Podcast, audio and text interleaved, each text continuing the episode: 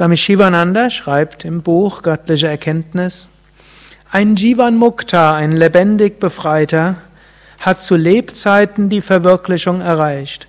Er lebt in der Welt, er ist nicht von der Welt. Er weilt in der ewigen Wonne des Höchsten selbst. Er ist eins mit Gott. Der Jivan Mukta, der voll erblühte Jnani, der die höchste Erkenntnis hat, ist voll reiner Liebe, Mitgefühl, Barmherzigkeit und außerordentlicher Liebenswürdigkeit und verborgener Kraft und Stärke.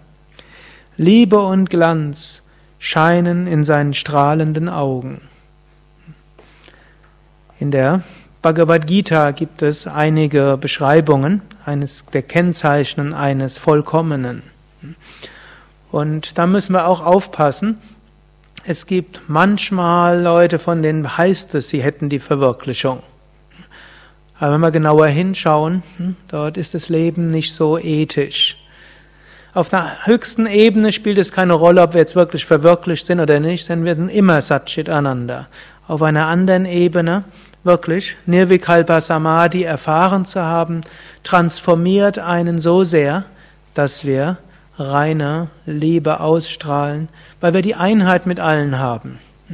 Die linke Hand wird jetzt nicht die rechte Hand prügeln, nur weil die rechte Hand mal hm, die linke irgendwo verletzt hat. Die linke Hand weiß, ich bin eins mit der rechten Hand, wir sind alle verbunden.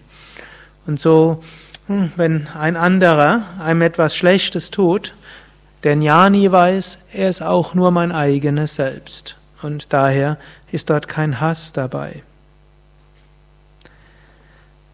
So ist ein Charakteristikum eines Jivan Mukta diese Liebe, Mitgefühl, Barmherzigkeit.